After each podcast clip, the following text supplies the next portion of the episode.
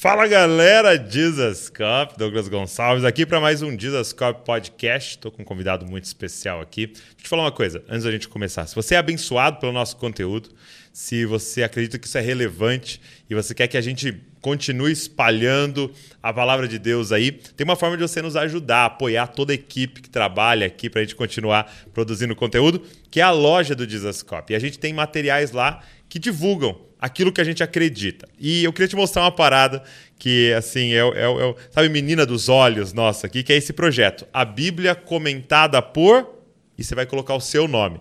Cara, é, a gente acredita que todo cristão deveria ter uma Bíblia comentada por ele. Tá? Você deveria ter uma Bíblia comentada por você.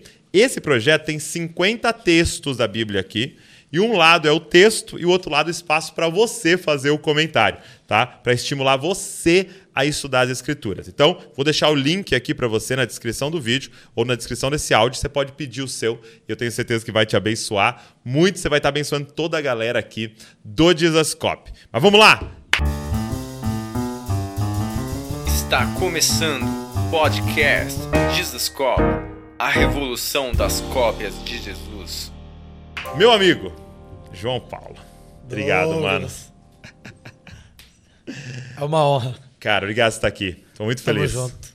Trouxe lá de Brasília, gente. Brasília. Direto pra cá. Tirei da lua de mel e veio pra cá. Dois meses e, e alguns dias? dias. 15 dias. Léo, como é que tá sendo, cara? O é, é, que, que mudou? O assim? que, que você sentiu que pum, mudou?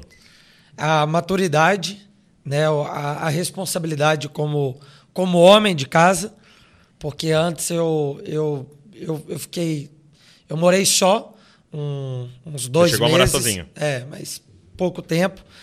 E antes disso eu, eu morava com os meus pais. Então foi um pulo muito rápido e, e, e, diferente, né? Então é uma responsabilidade que eu ainda não tinha experimentado. Que legal. Então eu estou experimentando muito essa graça divina para a maturidade, para o crescimento. Muito legal, cara. Então, Isso é muito bom.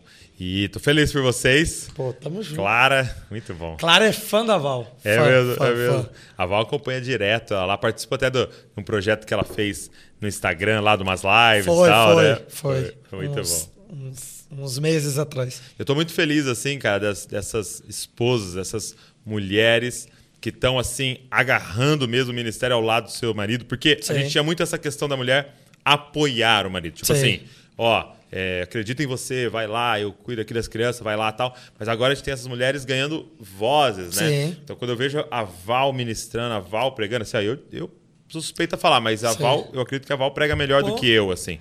Ela é muito prega precisa, muito. cara, nas pregações dela, ela é profética. Então, assim, meu, é muito. Você sabe aquela Sim. faca afiada, afiada, mesmo que entra, atravessa. Uhum.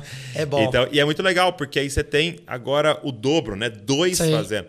E, e eu estou muito feliz com essas mulheres e a Clara com certeza está nesse São caminho leoas. aí. Verdade. Leoas. Muito bom. Val, um abraço, Clara. Clara. Que Deus levante outras. Exato, que inspire É. muitas Amém. meninas aí a se levantarem. É, cara, deixa eu fazer uma pergunta.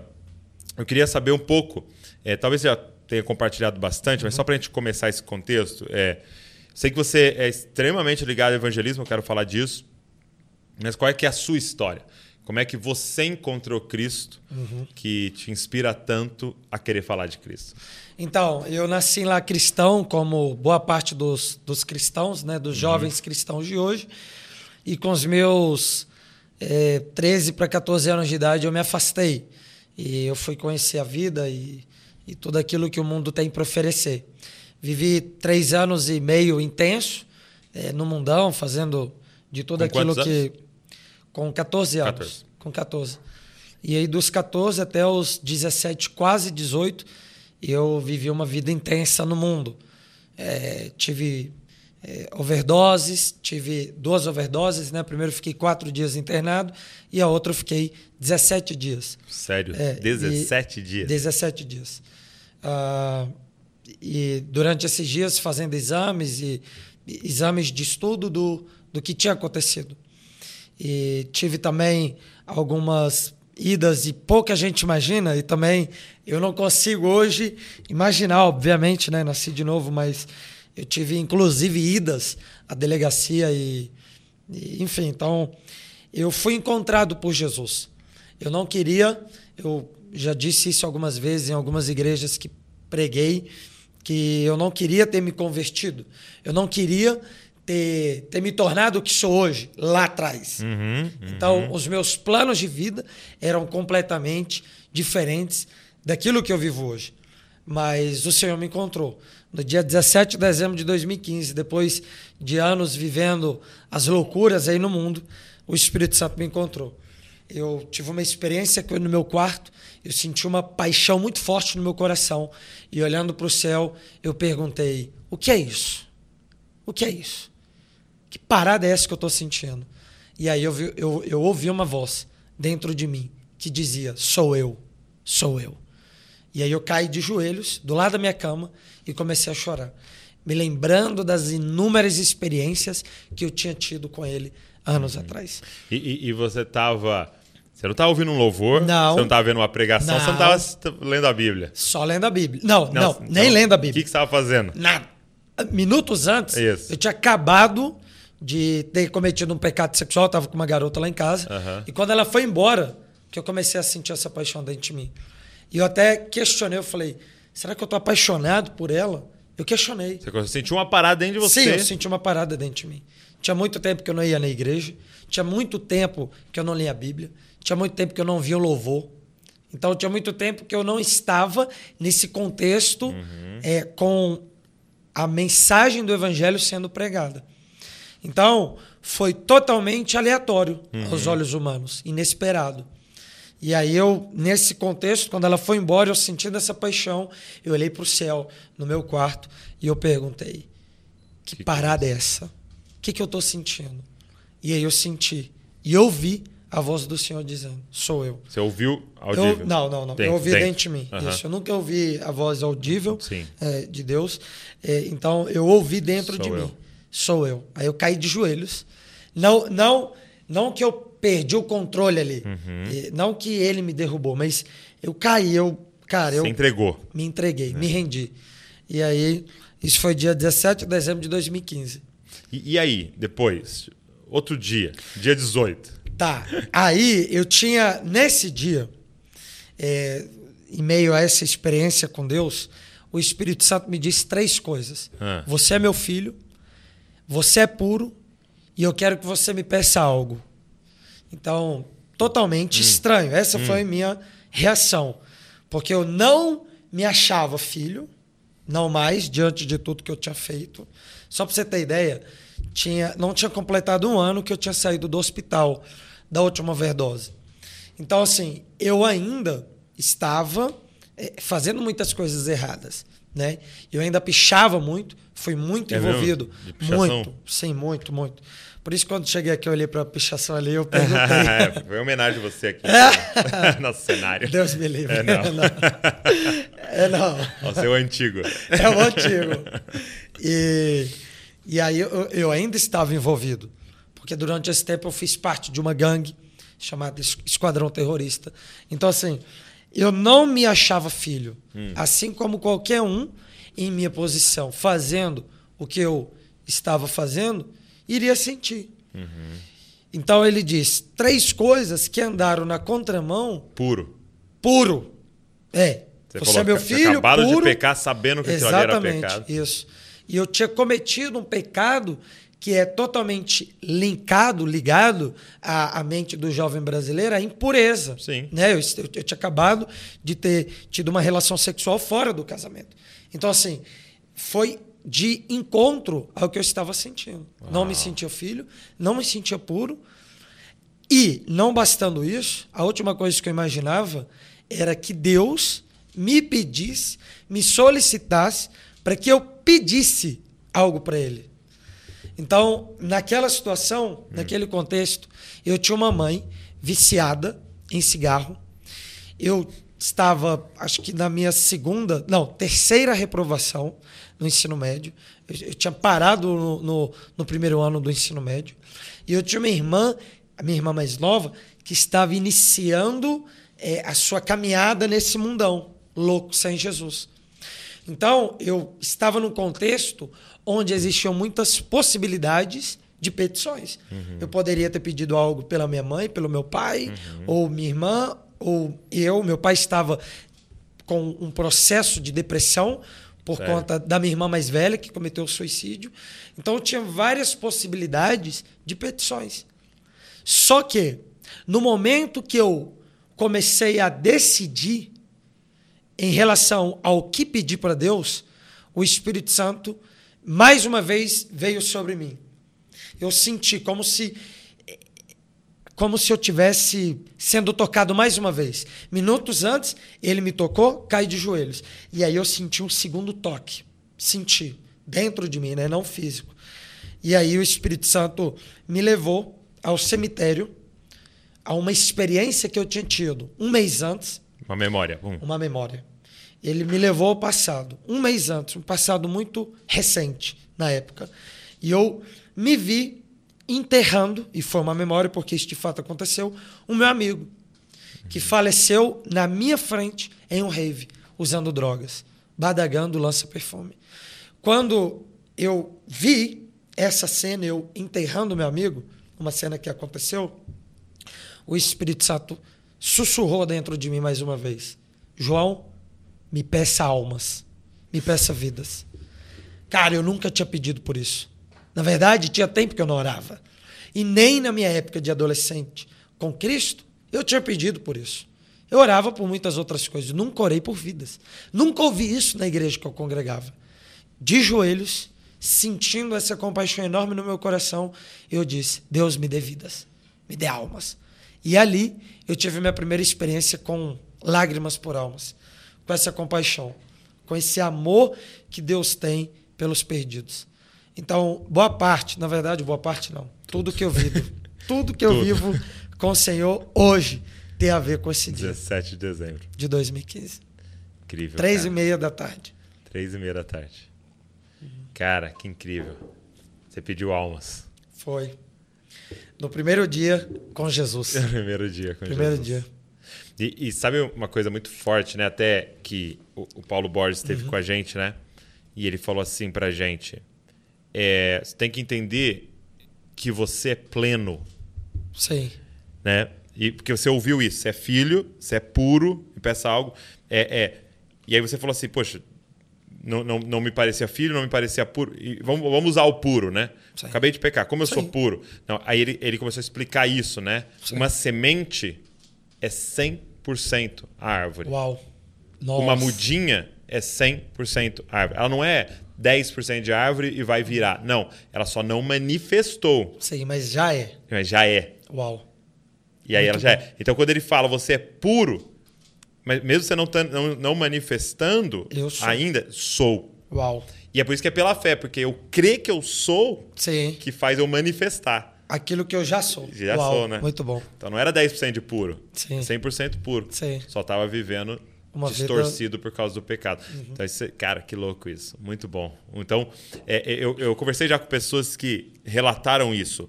É, salvação e vocação ao mesmo tempo. Sim. Eu te Junto. salvei para. Sim. E aí, Uau. como é que foi a sua primeira pregação para alguém? Então, eu tinha muitos amigos, É. colegas. Na verdade, todo o meu círculo social era composto por adolescentes e jovens não crentes. E eu não tinha mais amigo crente. Eu não me lembro, nessa época, de ter tido um amigo, durante esse período, crente cristão. Então, só tinha amigo louco. Usuários de drogas, galera de gangue. Ninguém falou de Jesus para você nesse período. Você lembra? Não, que eu me lembre, não. No- Dentro de casa, sim, Sim, né? sim. Os meus pais, mas. Fora não. Fora não. E, bom, agora eu estava com essa chama no meu coração para pregar o evangelho. Só que eu não sabia por onde começar. Sim.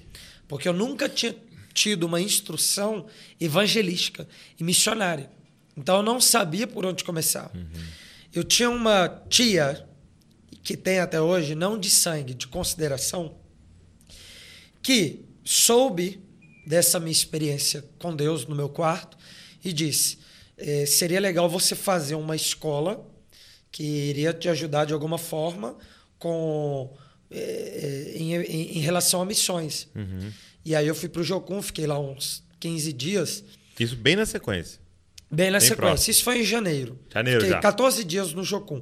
Antes disso, É.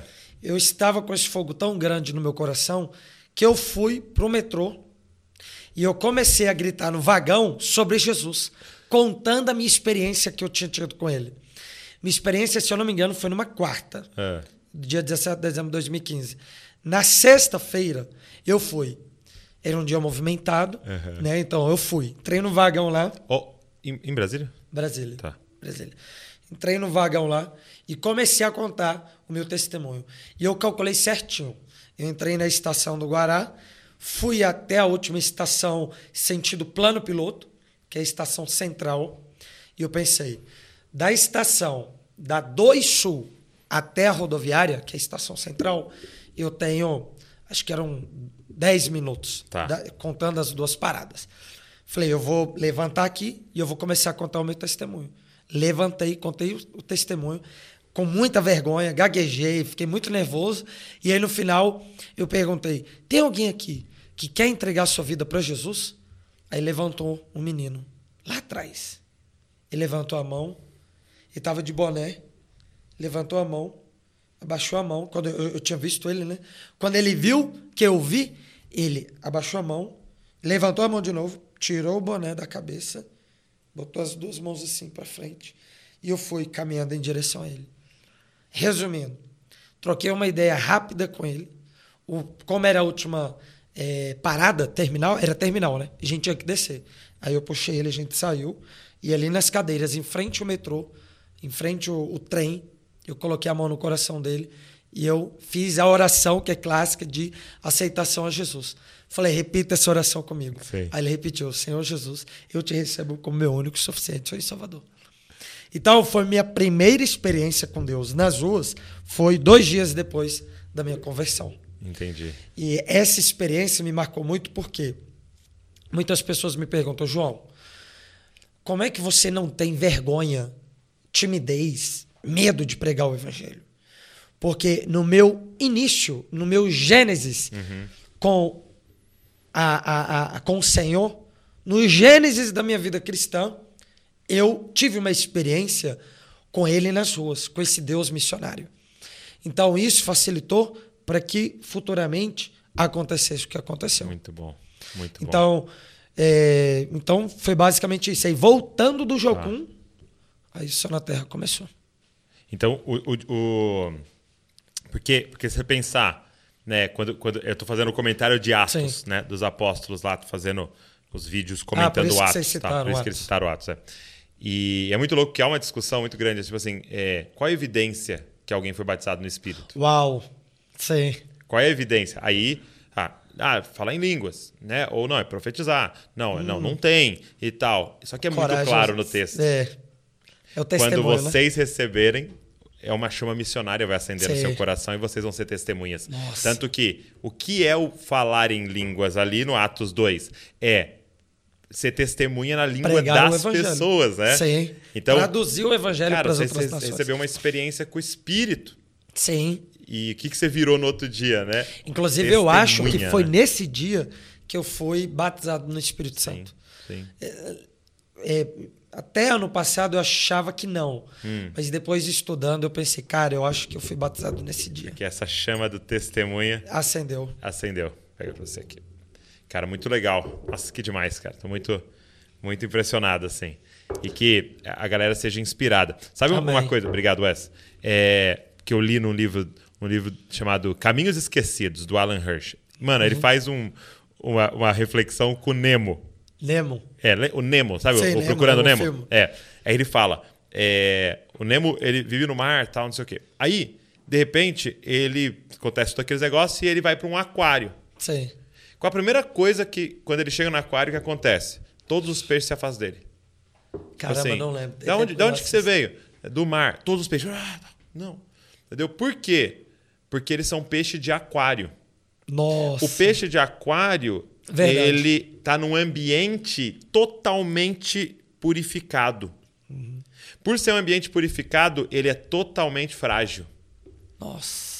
Se a, a oxigenação mudar, Sim. morre tudo. Pum. Morre. A temperatura mudou, morre tudo. Sim. Não limpou dois dias, morre tudo. Bem frágil. É frágil. Entendeu? Aí ele começa a fazer a reflexão entre o peixe de aquário e o peixe do mar. Entre o crente Nossa, bom. das quatro Fez paredes analogia. e o crente lá fora. Sim, Entendeu? Então, a gente tem uma galera extremamente frágil. sim. Que, tipo assim, não Porque pode não passar vive. vergonha. Porque não foi exposto Não. a esse perigo, né? Exatamente. Uau, isso mesmo. É isso, cara. Então E você nasceu e, e boa parte vive nesse mar. com essa fragilidade. É. Vive no, no aquário. É, pô, mudou o horário do culto. É, Desviei. É, exatamente. Aí, essas pessoas que vivem o evangelho, que experimentam Jesus nas ruas, no trabalho, na faculdade, eles são mais casca grossa. Muito mais casca Não desviam por qualquer coisa, porque eles veem muitas coisas acontecerem, coisas relacionadas a Cristo e É. o evangelho, no dia a dia. Agora, como é que, que foi então? Me conta um pouco do início do Aham. Céu na Terra, né? Então, então você se converte em dezembro, vai, na, vai para Jocum em janeiro Isso. e começa na Terra em fevereiro, é isso? Isso. Em fevereiro, eu não, não me lembro do, do dia exato, eu reuni alguns amigos, É. amigos cristãos, acho que dois, e chamei colegas e amigos, colegas barra amigos, não crentes, para uma reunião, para uma conversa numa estação de metrô da nossa cidade. Tudo começou com o metrô Tá. né? Metrô em dezembro. É chave. É chave. E eu, porque eu, eu tinha esse desejo de ganhar os meus amigos para Jesus. Mas eu pensei, cara, se eu chamar eles para alguma igreja, eles não vão. É, mesmo que o evento seja legal. Em casa não dá porque é pequeno. Na praça também não ficaria legal, porque em Brasília não, não existem muitas praças. Então pensei, vou levá-los para a estação de metrô. Até porque eu tinha tido uma experiência lá, Sim. marcante, que tinha me marcado. É. E aí eles Tem, foram. tem, tem uma unção ali no metrô. Então. aí vou, vou começar Um os movimentos. É. É, aí eles foram lá, e eles não sabiam o que iria acontecer. O engraçado é que um deles, um não, dois, eles acharam que nós íamos fumar maconha. Porque eu tinha pouco tempo de convertido. Sim. Então, a gente vai trocar ideia e vamos fumar o baseado. E eles levaram o baseado para lá. E aí lá eu reuni eles, nós demos as nossas mãos, fiz uma oração, então já entreguei um pouco o que iria acontecer e contei o que tinha acontecido no dia 17 de dezembro de 2015, há dois meses antes, né? isso foi em fevereiro, e contei a experiência que eu tive voltando do Jocum no avião. Voltando do Jocum no avião, eu tive uma experiência muito forte com Deus. Porque eu vi, e o avião estava. Eu estava dentro do avião voltando, né? O avião estava acima das nuvens e eu vi chuva. Tava chovendo, chovendo muito. Eu achei estranho, falei, cara, não faz sentido estar chovendo. O avião está acima das nuvens. Cara, não faz muito sentido. E aí eu virei pro meu amigo, do meu lado esquerdo, do Pará, que ia fazer conexão em Brasília, e eu falei, mano, tá chovendo. Aí ele olhou assim, pra janela, pela janela, falou, mas não tá chovendo. Quando eu ia virar para ele novamente, porque eu tinha olhado para lá, para a janela, quando eu fui virar para questioná-lo, o Espírito Santo me disse: Sou eu. Foi a segunda vez que eu ouvi essa voz. A primeira é dia 17 de dezembro e a segunda aqui. E aí, quando eu vi essa voz, eu parei, aí eu fechei os meus olhos, coloquei o fone, eu estava ouvindo um louvor, coloquei o fone, voltei a ouvir o louvor e o Espírito Santo me disse: essa chuva não é física, é espiritual. O seu país, e eu não tinha noção disso. Eu estava lendo um livro. Vou falar o nome, você. Pode falar. Porque tarde pleno avivamento. Ah. Nossa, o clássico. Aham. Leiam esse Ravenhill. livro. É. Eu comprei esse livro lá, eu não conhecia o Ravenhill. Eu, eu me atraiu a capa e eu comprei. É. Fogo, pá. E aí o Espírito Santo me disse: por muito tempo vocês experimentaram um período de seca no Brasil, seca espiritual. Mas eu estou derramando mais uma vez uma chuva. E no contexto, a partir daquilo que eu estava lendo no livro, avivamento. E aí eu só fechei os olhos e comecei a chorar. E aí essa experiência foi mais um gás e um combustível para eu chegar em Brasília e ganhar os meus amigos. Então, Então, então, nesse dia, você reuniu, orou, falou de, do dia 17 da conversão, falou do. do falei da, falou da experiência que eu Do tive. avião. E aí eu perguntei para eles: vocês querem entregar a vida de vocês para Jesus? os meus dois amigos, um deles abaixou a cabeça com vergonha, o outro me olhando assim, ele disse: Eu quero. Aí o amigo. Vocês estavam em quantos? Eram quatro. Quatro. Comigo cinco. Aí o, o que estava com a cabeça abaixada olhou assim, nos meus olhos, e ele disse: Eu também. Aí nós fizemos uma uma oração e eles aceitaram Jesus. Foi a primeira reunião do Céu na Terra. Foi quatro, aí foi para dez No metrô ainda. no metrô. Aí foi para acho que 20 e pouco. Eu sei que a quarta deu 81. Uhum. E um detalhe é que não tinha louvor. Porque não tinha quem tocar.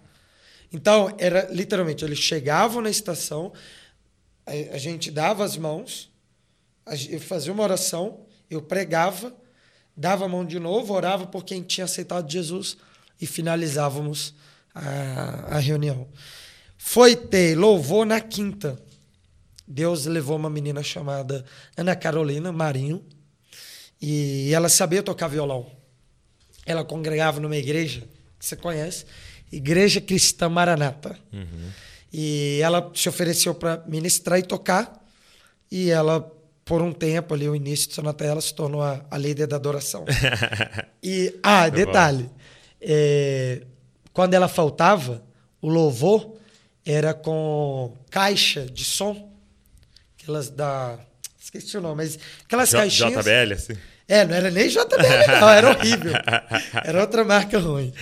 Era, era, é, JBL é boa demais, boa, é mas boa. Era, era uma outra. E aí eu colocava sempre a mesma música no final. É, Holy, que o Juliano só traduziu. Uhum. Santo. Então, o início foi assim. Muito bom, meu. Muito bom. E aí, quando é que foi a primeira vez numa praça? Porque ficou marcado como praça, né? Foi, é. Poucas pessoas sabem Que começou no metrô, aham. É. Foi, é, acho que dois, três meses depois, tava lotando as reuniões na estação e os metroviários, Uhum. na verdade, os seguranças do metrô, estavam recla- é, recebendo reclamações, porque Sim, pessoas pra queriam tumultuar, né? é, queriam passar né, para ir para o metrô e não conseguiam. Pass- tinham que passar no meio da reunião. Era muita gente. Aí ele veio conversar com a gente e disse: ó, se vocês não saírem daqui, é, nós vamos ter que é, tirar vocês. Né? Nós vamos ter que retirar vocês daqui porque está atrapalhando, está atrapalhando a passagem dos pedestres. E aí isso foi numa terça de reunião, obviamente. Numa quinta, dois dias após, estava conversando com um amigo e ele disse: João, nós temos um lugar para fazer a reunião Sol na Terra. É lá na Praça do Elefante, de Águas Claras. Praça do Elefante, porque na entrada tem um elefante, um- um- uma escultura de um elefante. E aí nós fomos para lá. Nós ficamos nessa praça uns, uns oito meses. Que legal. E aí depois a gente foi. Não, nós ficamos lá um ano. Um ano.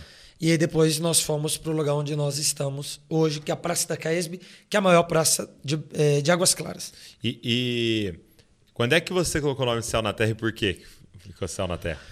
Na época eu estava lendo um livro do Bill Johnson, Quando o Céu Invade a Terra. Invade a Terra, aham. E aí eu.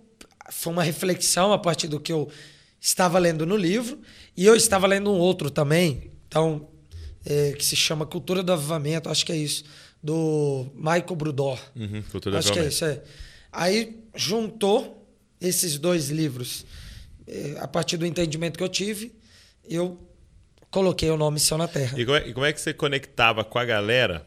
Porque, por exemplo, você está lá no metrô, Sim. de repente você teve que mudar de lugar. Como é que você avisava todo mundo? Você já tinha uma, uma comunicação? Grupo no WhatsApp. Era grupo no WhatsApp. Nós não tínhamos ainda página no Facebook nem no Instagram. Aham. Nós fomos criar na primeira reunião da praça.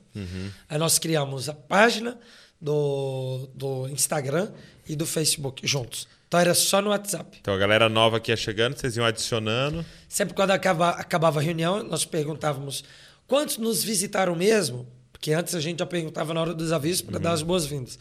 Levantavam as mãos, a gente tinha uma equipe que ia pegar o número deles. Uma igreja. uma igreja onde o pastor se converteu há três meses atrás.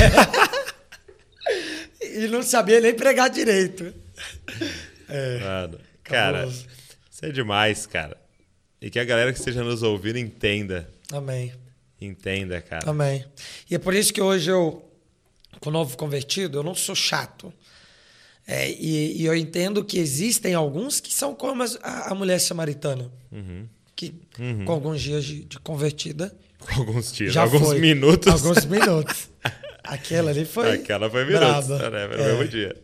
Cara, isso é demais, que incrível. É, e, e, aí, como é que foi a sua conexão, então, é, com a igreja local? Quando, quando você teve essa experiência com Deus e tal, você já foi para alguma igreja? Você parou um- passou um período? Como é que foi? Então, eu era muito ferido com a igreja nessa época por algumas experiências que eu tinha tido antes, É, até como adolescente. Tá. né? Experiências de anos e anos atrás.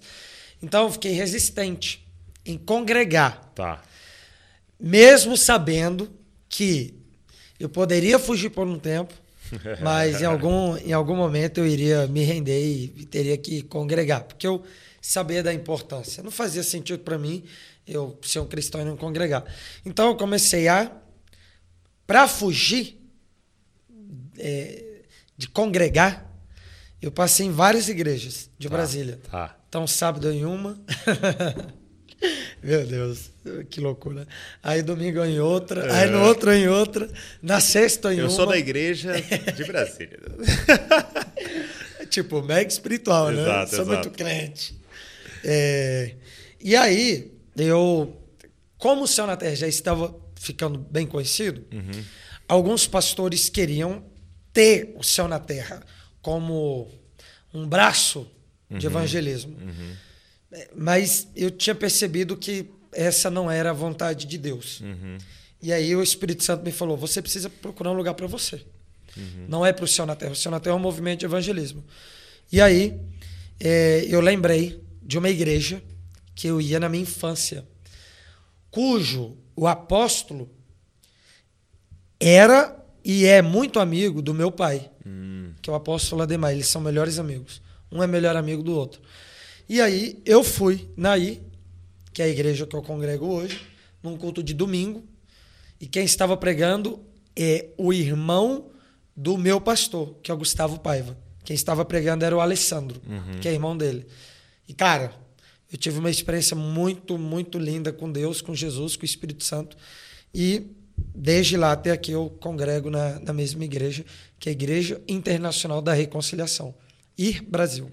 Muito bom. Gustavo Paiva. Gustavo Paiva. O Guga. O Guga. Cara, você O tá, brabo. você tá muito bem pastoreado. cara. Ele é brabo. É um dos caras mais incríveis que eu, que eu conheço. Uma família incrível. Ele é top. né? Uma forma de, de, de se é, é, de se comunicar, de se portar, Exato. de entrar, de se relacionar, maravilhosa, ele é- assim, cara. Sensacional. Um cara de Deus. As vezes que eu tive com ele, sempre fui muito, muito, muito abençoado. Sim. Inclusive, fica o convite aí, né? É. Do Google estar aqui com a gente. reforçar lá. Reforça lá, por favor. Me fala quando ele estiver livre lá, pra ele não ter Tá, desculpa. pra- eu- É, fala, Douglas, esse dia não tem nada. Ele não tem, eu olhei na agenda aqui. É. Muito bom, muito bom. Isso é muito legal. E, e- então ele é hoje o Céu na Terra, então não é um braço evangelístico da dessa igreja local, apesar de ser supervisionado Isso. por ela, mas ele é, um movimento. É, o movimento. Eu, antigamente, eu dizia que ele era para-eclesiástico, mas aí o Leandro Vieira. Uhum. Acabou com conversa- esse termo. falou: não, é interdenominacional. Nada fora da igreja. Nada fora da igreja. Muito bom. Então, nós servimos a igreja de Brasília e do Brasil. E quando é que foi essa, essa virada de chave, ou isso aconteceu desde o início, de não ser somente um movimento evangelístico, mas treinar evangelistas? 2018. É? É. Um ano depois. um- dois anos depois. Dois anos depois. Um ano depois de, da praça Um ano depois. onde nós estamos é, reunidos hoje. Eu percebi viajando o Brasil que o, que o adolescente, o jovem cristão, não sabia evangelizar. É a mesma convicção que eu tenho hoje, que começou em 2018.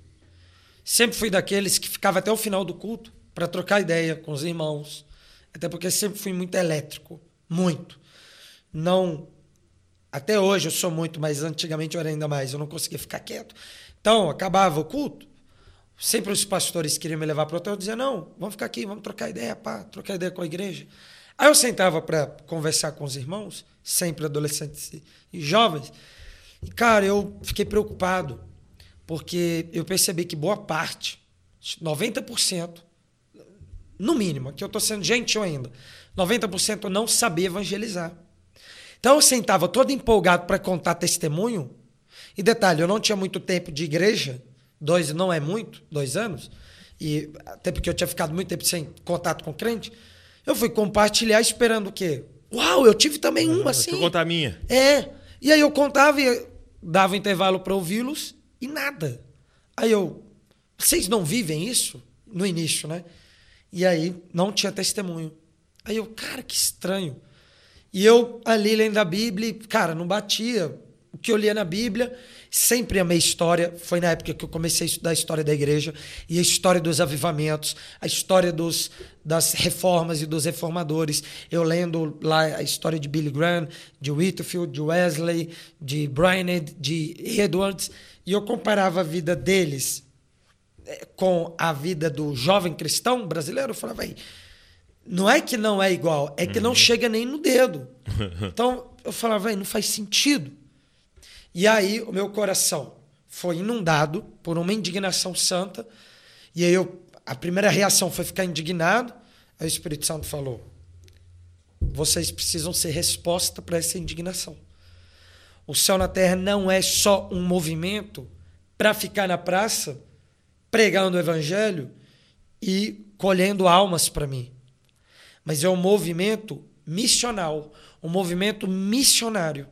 Vocês vão ativar, e vocês já estão fazendo isso pelos vídeos daquilo que está acontecendo na praça, mas vocês vão também completar essa missão, que é capacitando e treinando uhum. adolescentes e principalmente jovens cristãos para a pregação do evangelho.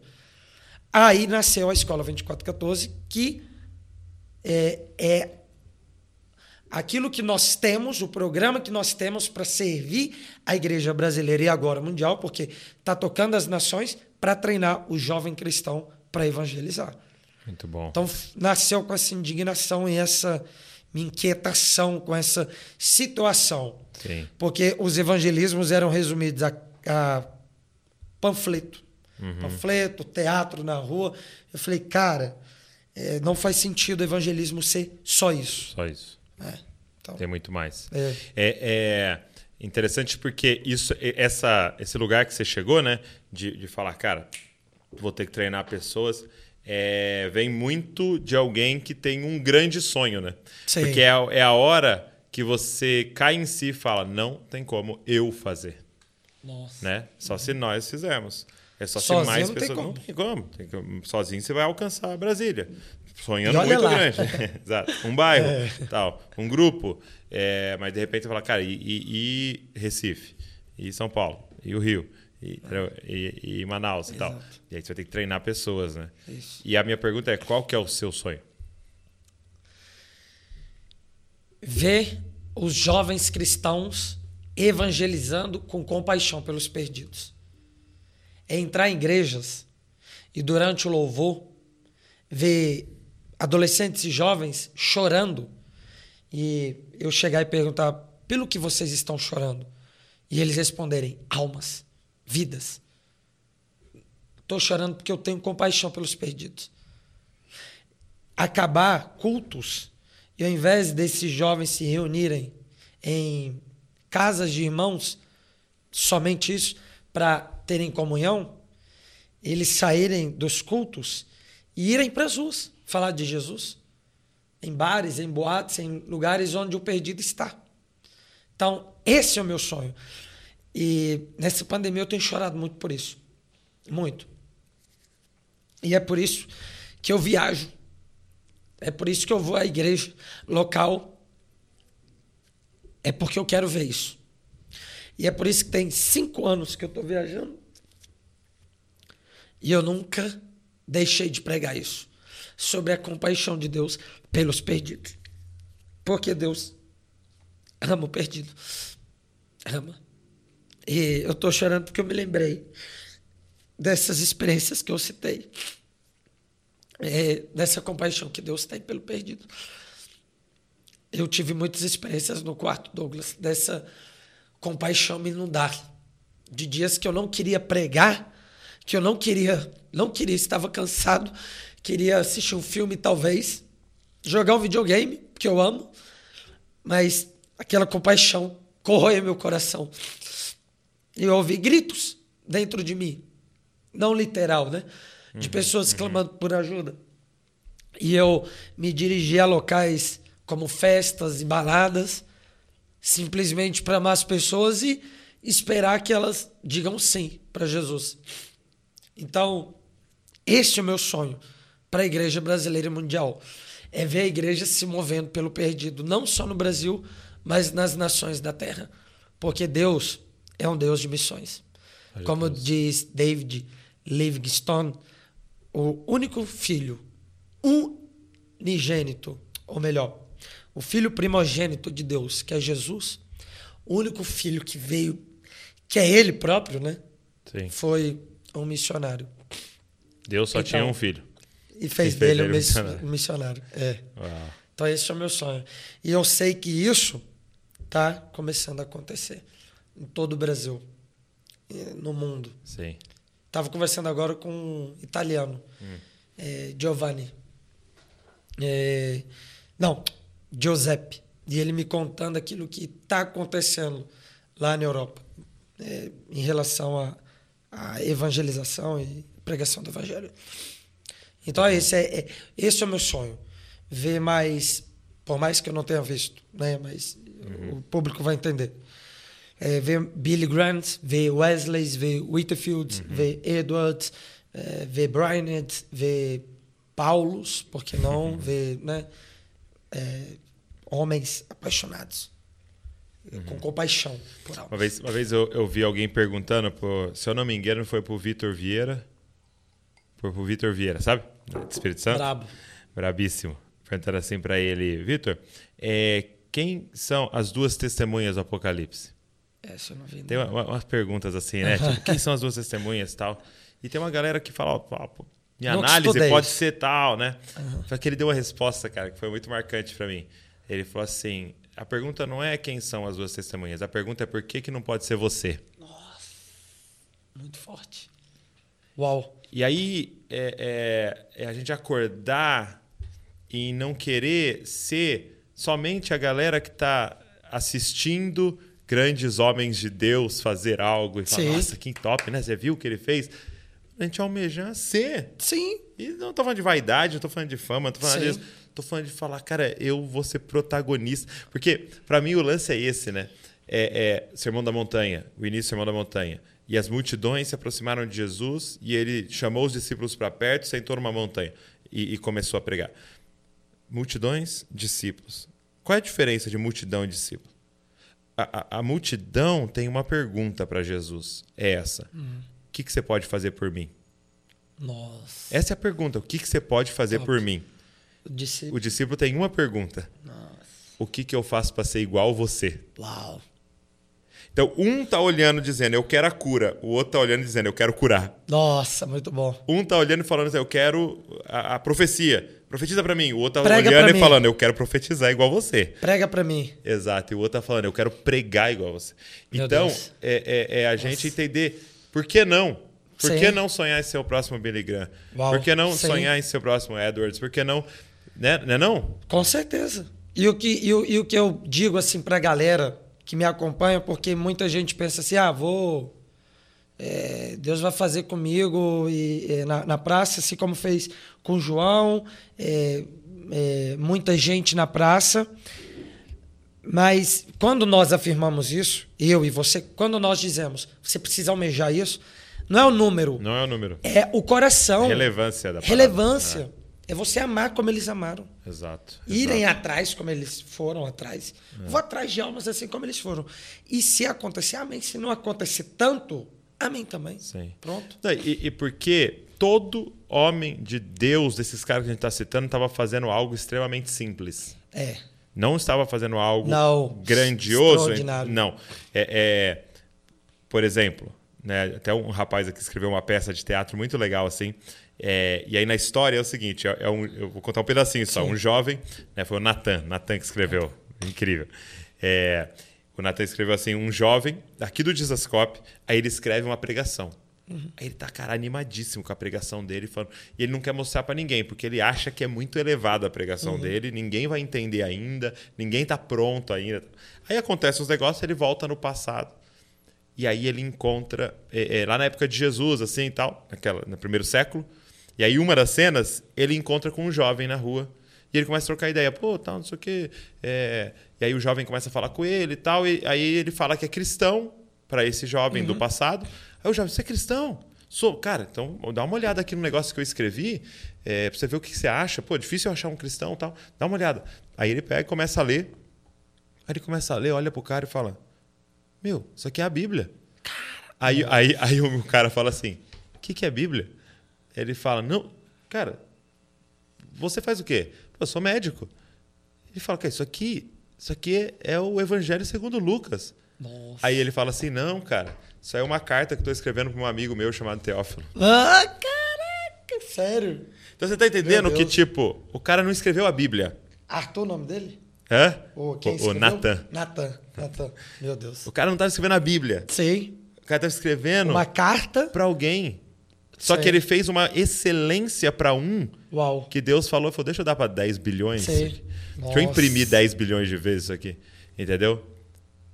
O salmo é a oração de um cara. Perfeito.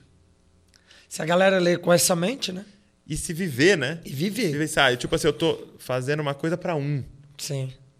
Entendeu? Mas com a intensidade como se fosse para milhões, né? Sim. E falar, por que não? Por que não? Uau. Agora, a gente, tá, por que não de novo? por que não de novo, né?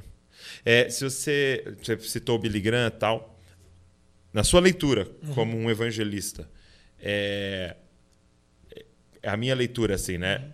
Não vai ser através de cruzadas mais, né? Não, não. Com como é que é não. essa próxima onda de evangelismo? Eu acho que está é acontecendo. Um, seria um, um ataque mais estratégico. Ah. A partir de uma leitura de campo do mundo, das nações. Tá. Então seria mais um retorno a aquilo que acontecia é, anos antes dessas cruzadas começarem. Tá. E juntamente, por que não, com o apoio da, das redes sociais né, também. Ok. É. então não você acredita que o online tem um grande papel nisso? Tem um papel, mas não substitui, obviamente, é, a uma pregação. Uma estratégia local. É, uma estratégia local. Compartilhe um pouco do que você estava me contando no almoço, é, de como que você começou a pensar é, como alcançar a cidade. Sim. Na pandemia. Bom, porque, pensamento... ficou, porque você ficou sem a reunião Sim. na praça. A é. grande reunião. Sim. Pai, nós tivemos que parar as reuniões por conta da pandemia. Uhum. E aí, depois de alguns meses refletindo, pensando, orando, eu inquieto, falei, velho, a gente precisa continuar alcançando a nossa cidade. E aí eu querendo voltar com as reuniões, mas eu pensei, velho, não vai ser sábio, pá, enfim. E aí eu, é, eu fui estudar. Fui, eu li um bando de livro, eu, eu nunca fui de ler muito, né? Mas eu comecei a ler muito, muito, muito, muito. Ler muitos livros. Ler a Bíblia também. É, estudar mais a Bíblia. E meditar. E em meio a todos esses estudos e meditações, eu pensei, cara, Paulo, Jesus, nunca pensaram em o, o, o modo de missão desses de Jesus, de Paulo. Vamos, vamos citar Paulo. Tá. Paulo nunca reuniu os apóstolos, o seu corpo missionário, aqueles também que não eram apóstolos, e pensou: vamos chegar em Éfeso e vamos alcançar cada um de Éfeso. Vamos ganhar toda a cidade de Éfeso. Talvez ele tinha esse desejo, mas o seu plano era alcançar as nações, os confins.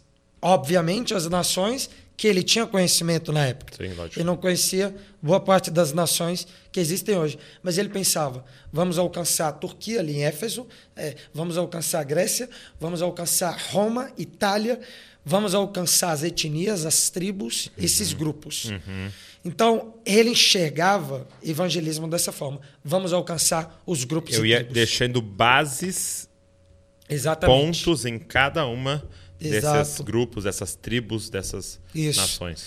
Por isso que boa parte das cidades onde ele fundou uma igreja eram cidades portuárias ou cidades é, é, é, com formação de opinião. Ok. Então eram, eram cidades estratégicas.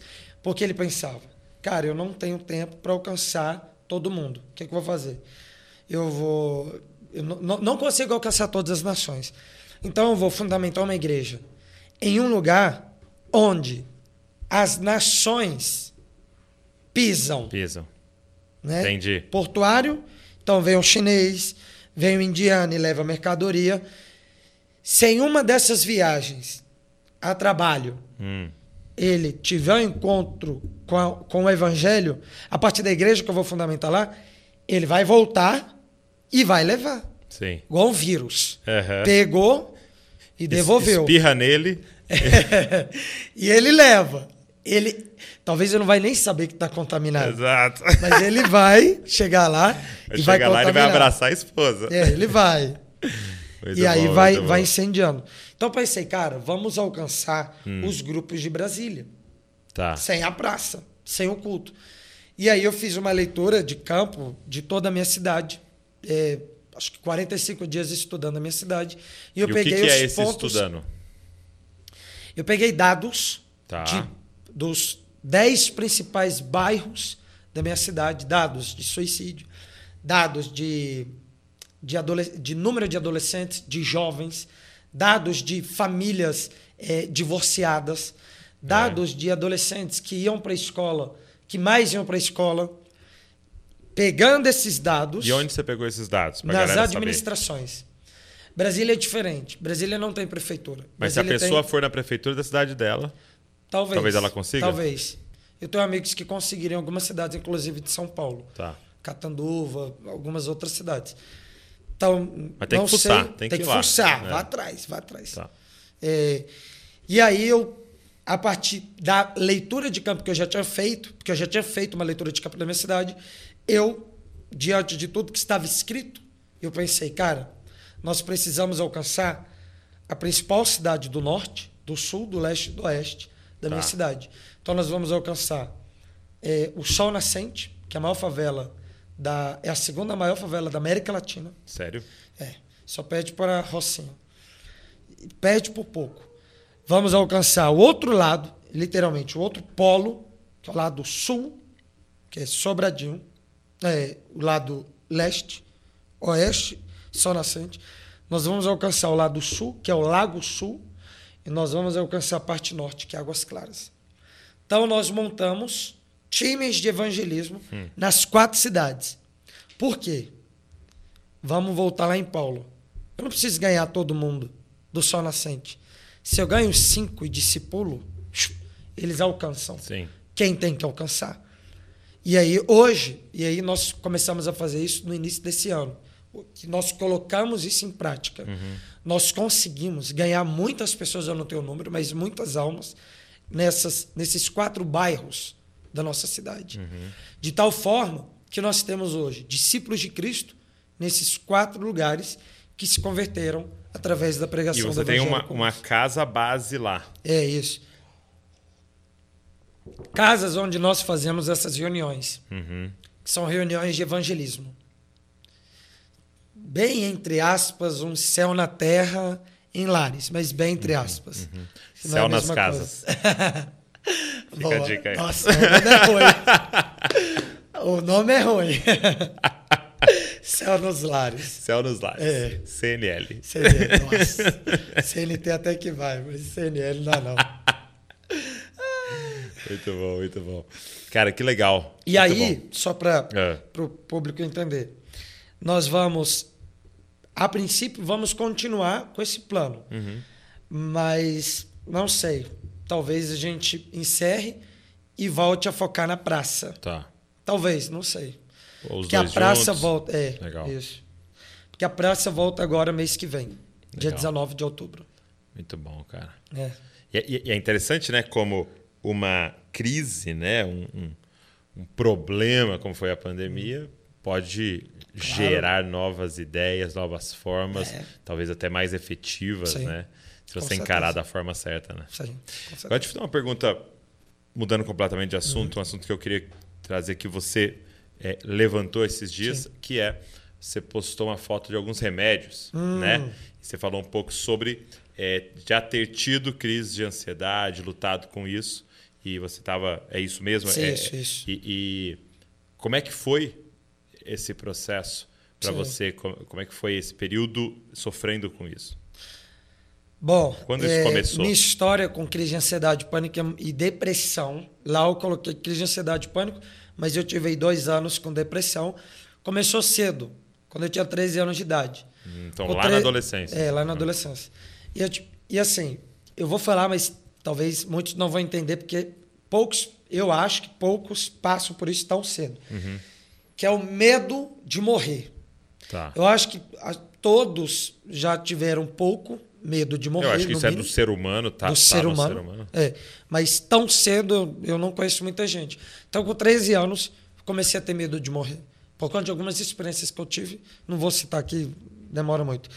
É, e aí eu comecei a tomar medicamento para dormir. Só que o meu psiquiatra antigo, ele foi negligente. Ele, ele vacilou muito. Porque ele me passou um, re- um remédio, não vou citar o nome, é, com uma dose que, que não era uma dose para criança, eu era uma criança de 13 anos. Uhum, uhum. E aí eu tomei esse medicamento e eu tive o efeito reverso. Era para eu dormir, nunca vou me esquecer desse dia, Douglas. Era para eu dormir, era para apagar. Vou falar o nome, não tem problema. Era Rivotril, Sim. gota. Minha mãe botou lá, pá, botei na boca. Eram 8 horas da noite. Tava em crise, crise. Era para apagar. E, cê- e cê- só para um parênteses, você tinha crises de pânico. Era uma. Nessa época era uma depressão. Eu tava com uma depressão com uma mistura de pânico, com- medo de morrer. Tá. Não, não era nem ansiedade. Tá. Era pânico com depressão. Só que eu não sabia. A depressão, sim, porque eu, muito, uma angústia muito grande. Foi na época que minha irmã cometeu o suicídio, minha irmã mais velha. É, então, eu tomei o medicamento, efeito reverso, fiquei muito agitado. Muito agitado, não dormi. Não fiquei dormiu? agitado de tão. Não. Foi tão. Vou usar essa expressão. Cabuloso que eu fiquei, eu deitei, fiquei 30 minutos, não consegui. Meu coração começou a acelerar, efeito reverso, 8 e meia, desci. Meu pai teve que andar três quadras. Minha mãe, minha mãe e meu pai. Não, minha mãe andou comigo, meu pai ficou cuidando da minha irmã. Três quadras da minha cidade que eu morava, andando comigo para ver se o, o, o efeito do remédio ia embora. Pra não suar. consegui. É, suar para né, mandar embora. Não resolveu, tive que, tive que ir para o hospital a pé, porque meu pai estava sem carro na época. E se eu não me engano, já era muito tarde. É, comecei a caminhar umas nove, era umas onze e meia. A gente foi a pé, porque não era tão longe também, de Azepa intramuscular. Aí eu apaguei. Apaguei. Nesse dia, começou o terror na minha vida. Depressão aumentou. Eu, o mundo, Douglas, era preto e branco para mim. Eu enxergava tudo. A vida passou a não ter mais sentido para mim. Tinha graça. Não tinha. Não tinha graça. E eu era uma criança, pô. 13 anos de idade. Tipo assim, faz sentido. E aí, crise de ansiedade, pânico com 14, com 15. Quando eu me enfiei nas drogas mesmo, com uns 15 anos, essas crises diminuíram. né, por vários motivos. Então, eu ia para balada de quinta a domingo. Então, eu virava à noite. O momento que eu tinha crise, agora eu estava na balada, que era noite. Crise sempre era à noite. Então, não tinha nem tempo para ter crise. Entendi. Você, Entre se- aspas, é, né? você entrava nesse mundo e Isso, ia. se enganava ali, né? Uhum. Com 16 anos, tive minha primeira overdose, quatro dias internado, e a segunda, mais ou menos 17 dias. Eu fiquei mais ou menos 17 dias internado. Mais ou menos porque eu tive que. Eu saí do hospital e voltei. Enfim. E aí, quando eu saí do hospital, as crises voltaram. Depois dessa segunda overdose. É, eu já estava tomando dois remédios controlados, é, Rivotril e Citalopram. Voltei a ter acompanhamento psiquiatra com 17 anos. Não lembro exatamente. E ele me passou mais dois. De pacote, que é para bipolaridade, e é, social. Social. Então, quatro remédios controlados com 17 anos de idade. Social, estalopram, de pacote e Votril. Tive encontro com Jesus no meio disso, né? Já contei. Aí, Céu na Terra começou. Comecei a viajar para pregar. Detalhe. Hum. Minhas crises existiam por um medo de morrer. Uhum. Cara, dentro de avião viajando sozinho. Eu pensava, velho, se esse avião cair, o medo aumentando. Resultado. Eu compartilhei lá no Instagram que eu me lembro, eu compartilhei assim, que tive inúmeras experiências pregando em igrejas locais, onde, após o culto, com crises de ansiedade, os pastores ou líderes de jovem tiveram que me levar ao hospital para ser medicado eu vou colocar por baixo. Hum. Durante esses. É, até 2018, de 2016 a 2018, dois anos viajando, pregando, eu devo ter tido, viajando, umas 20 crises. Meu Deus. Onde líderes tiveram que me encaminhar para o hospital para tomar é, diazepam intramuscular, por conta dessa crise de ansiedade. Então, assim, é, foi muito difícil para mim. E aí, em 2018, eu lutando contra isso, não só contra a crise, mas contra um detalhe. 2015 eu fui 107 vezes para o hospital. Se pegar o dia, os dias de um ano, 300, 365, e subtrair, dá quase um dia a cada três. Um a cada três dias eu no hospital com crise de ansiedade. Nem todas essas vezes eu fui medicado. Até porque sempre eu ia no mesmo lá em Brasília. 2015, não tinha ainda tido um encontro com Jesus. Depois foi acalmando, acalmando, acalmando. Mas até 2018 eu tive crises de ir ao hospital.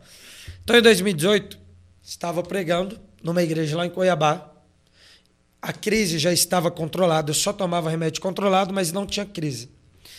Pregando lá, o Espírito Santo veio sobre nós. Eu senti muito o Espírito Santo vindo sobre a igreja local. E aí eu, eu peguei o microfone no final da, da pregação e disse: Você que está sentindo Deus te tocar, sai do seu lugar correndo e vem aqui à frente.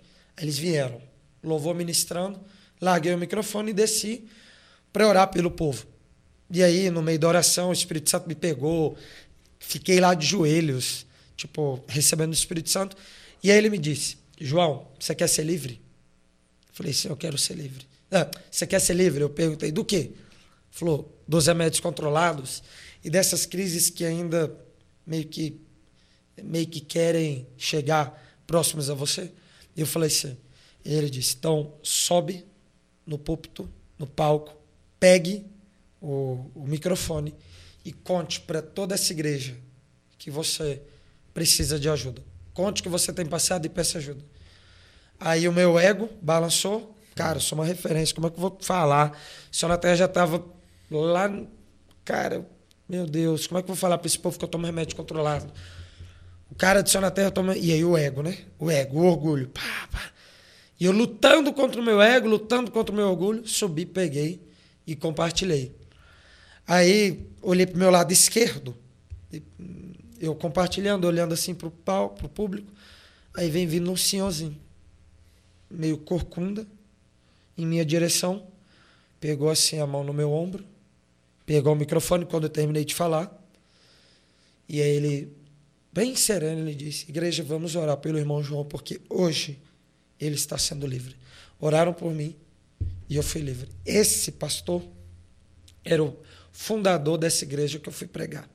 Tentei lembrar o nome exato, eu sei que é a Igreja Batista, mas tem um segundo nome lá em Cuiabá. Fui livre.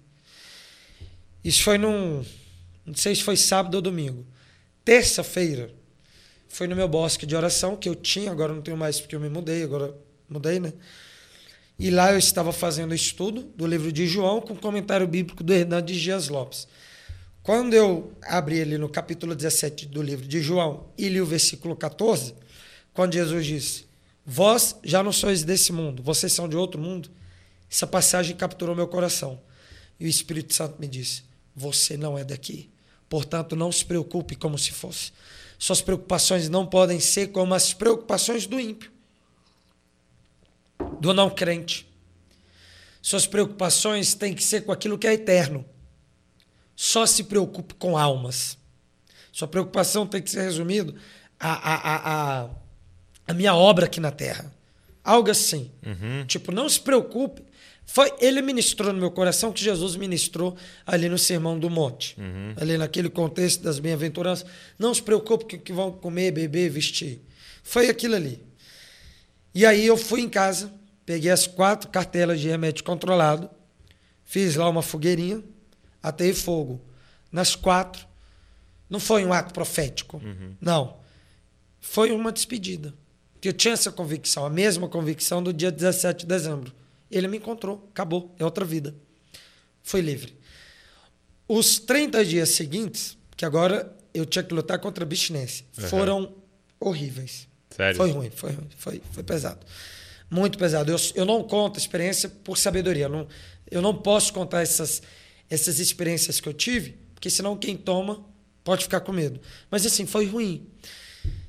Cara, foi. Acho que uns 35 dias depois, entre 30 e 35, é- foi muito estranho. Hum. É como se eu fosse outro. Entre 30 e 35 dias, uau, estou livre e não preciso.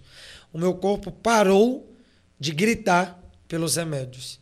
De lá para cá, eu não me lembro de ter tido uma crise. Nunca mais tomei nenhum remédio controlar, nem para dormir. E tô aqui. Tem três anos e.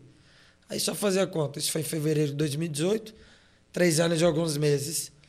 Eu tô livre dos remédios e das crises de Glória ansiedade e pânico. Glória a Deus. É.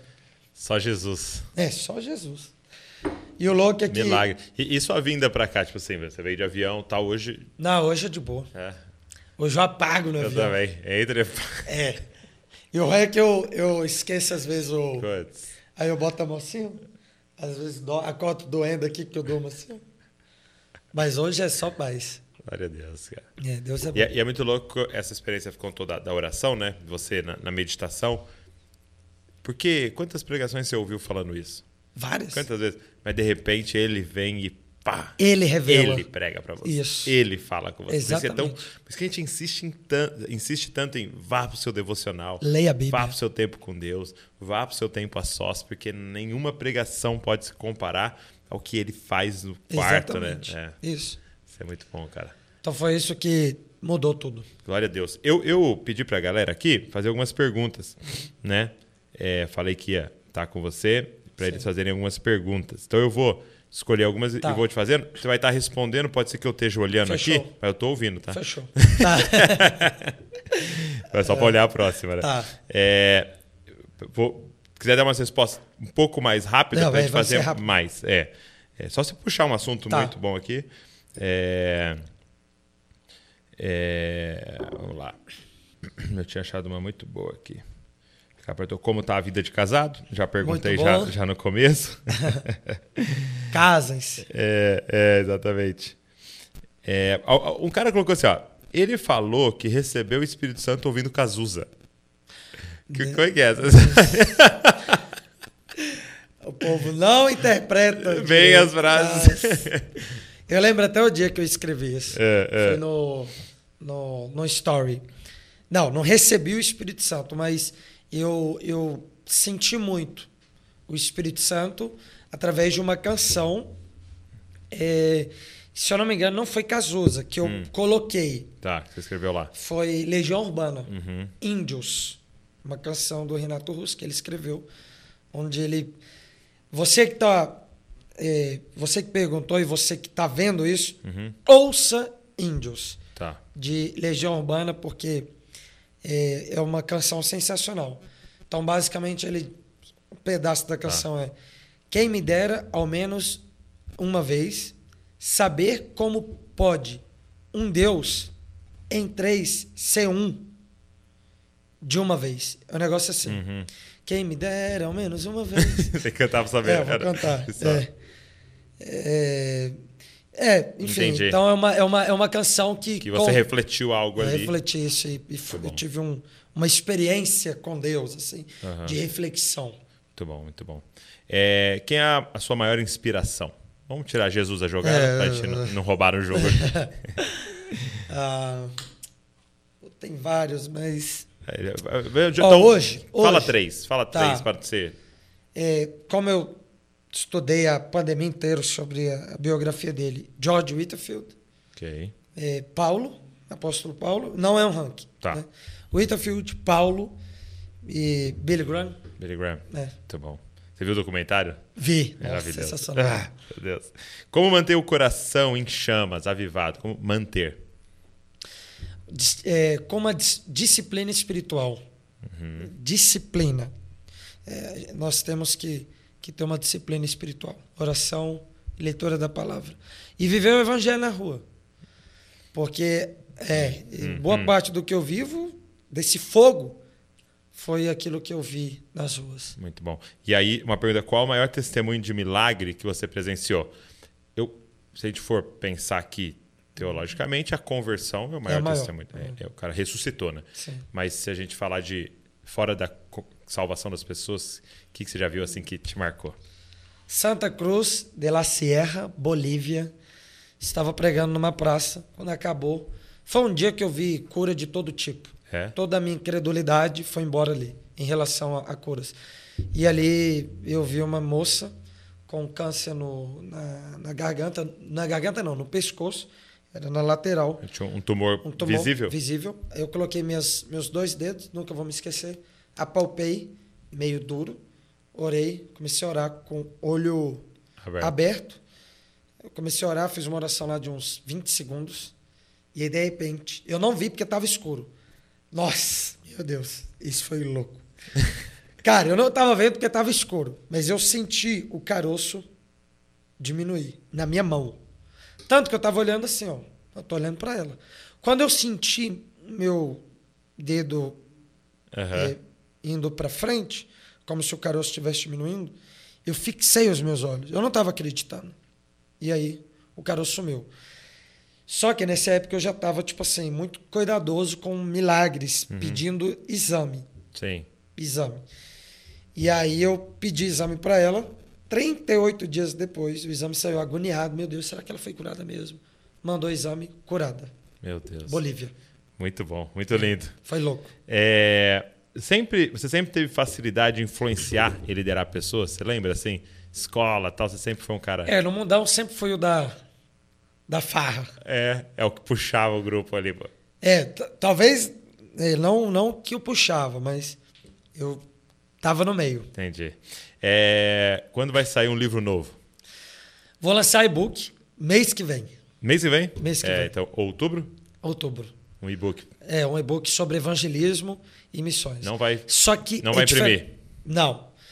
Ano que vem eu vou lançar um livro, mas vai ser outro. Tá. Só que esse daí é um e-book só para evangelistas e missionários. É diferente do livro que eu tenho, que é o 99 na 100. É, alguém perguntou assim: como evangelizar um ateu? É, não existe, não existe bom, um método só, assim. é, é. Cada pessoa é de um jeito. É, cada um é de um jeito, mas uma forma é você conduzir. Se esse ateu for histórico, o que é um ateu histórico? É um ateu fundamentado ali em filosofia, minimamente fundamentado. O conduza pela história, que é o campo de pensamento e reflexão que um ateu tem, história. O conduza pela história Tá. até ele se encontrar com Cristo. Então, leve ele pela história de uma forma que ele se esbarre com Cristo. Então é por aí. Entendi. É uma forma É, é usar uma referência dele, né? dele. Porque, por exemplo, ele não crê na Bíblia. Então não adianta eu falar Não assim, adianta. meu amigo, tá escrito na Bíblia. Exatamente. Exato. Então você vai conduzir ele por um campo que ele crê, Sim. que é o campo da história. Ele não crê na Bíblia. Alguns, dizem- alguns gostam de usar o campo do sobrenatural. pode ser um caminho, mas eu não gosto de usar o sobrenatural para pregar. Dá até um dá até um ensino isso, uma aula. A gente tem uma aula na escola que fala sobre isso. A gente não usa para pregar. O sobrenatural a gente usa como Paulo usava para testificar, Confirmar. confirmar. É. Incrível. Minha mente mudou. Nem sempre eu agi dessa forma. Sim, sim. Não estou falando, ah, é, todo mundo faz errado e, eu- e nós somos o- os, os- os corretos. Não, a gente sempre usou o sobrenatural. Mas desde o final do ano 2019 a gente mudou um pouquinho. É, Qual o lugar mais improvável que já evangelizou? Rave. Eu vou colocar rave. É, é o mais improvável? Eu acho que sim. Muito bom. Eu já até evangelizei em porta de prostíbulo, mas eu conheci irmãos que já evangelizaram, alguns irmãos, mas em rave, não. Então, rave.